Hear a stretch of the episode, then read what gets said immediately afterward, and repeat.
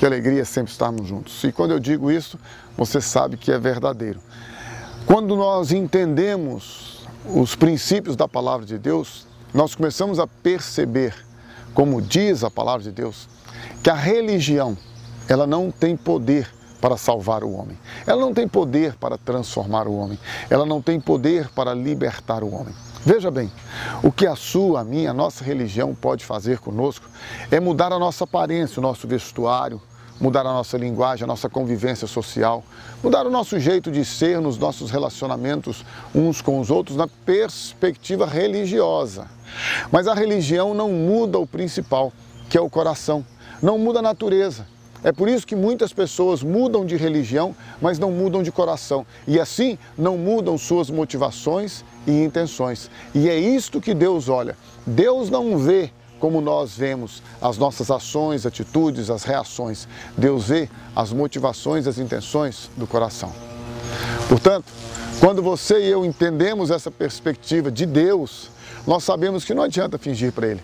Tem muita gente que é boazinha com os outros, que quer fazer as coisas certinhas para ser aceita pelos outros, aprovada pelos outros, pela sociedade, pelo grupo que convive, pelas pessoas que ama. Isso é terrível, isso é uma doença terrível, isso é um problema sério. Você e eu vivermos por sermos aprovados pelas pessoas. Imagina que, do, que loucura na nossa cabeça. Você e eu fazemos as coisas para agradar as pessoas, para que elas nos aceitem.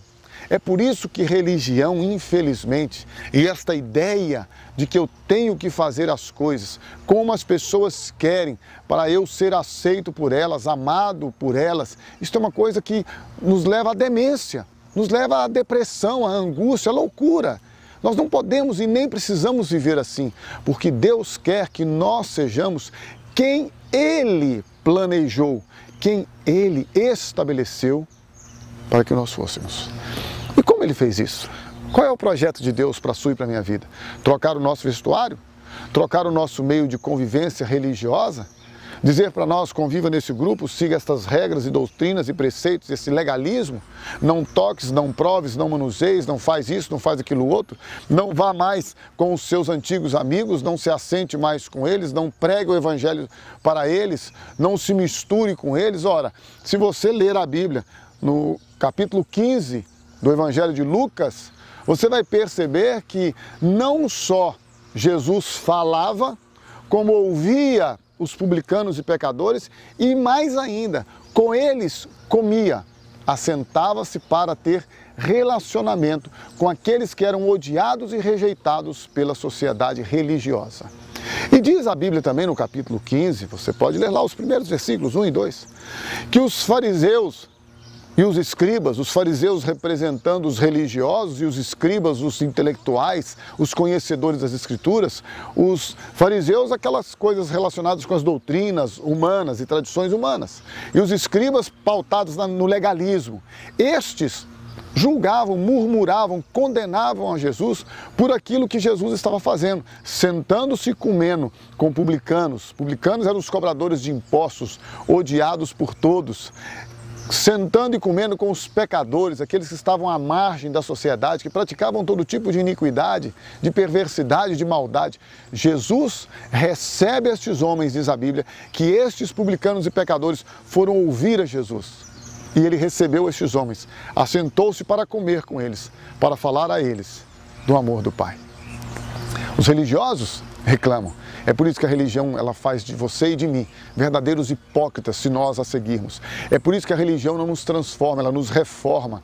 É por isso que a religião só serve para nos dar uma aparência de santidade, mas na verdade ela não transforma o nosso coração, as intenções e motivações do nosso coração. Jesus veio para transformar o homem e o homem todo, todo o homem e o homem todo, espírito, alma e corpo. Se você e eu entregarmos a nossa vida a Ele, confessando a Ele os nossos pecados, arrependidos de quem somos e o que fazemos, não só do que fazemos, mas de quem somos, se nós nos arrependermos e confessarmos a Deus, Ele ouvirá dos céus, enviará transformação, libertação, salvação, cura perfeita para a sua, para a minha vida, fazendo de nós novas criaturas. E a partir deste milagre, Deus há de aperfeiçoar em nossas vidas a obra que Ele tem começado por meio de Cristo Jesus. Se você deseja experimentar o amor de Deus, a graça dele, a bondade dele, a misericórdia dele, o poder dele, é muito simples. Tão somente entrega a tua vida a Jesus. Confesse a ele como seu Salvador e como seu Senhor e o mais, ele o fará.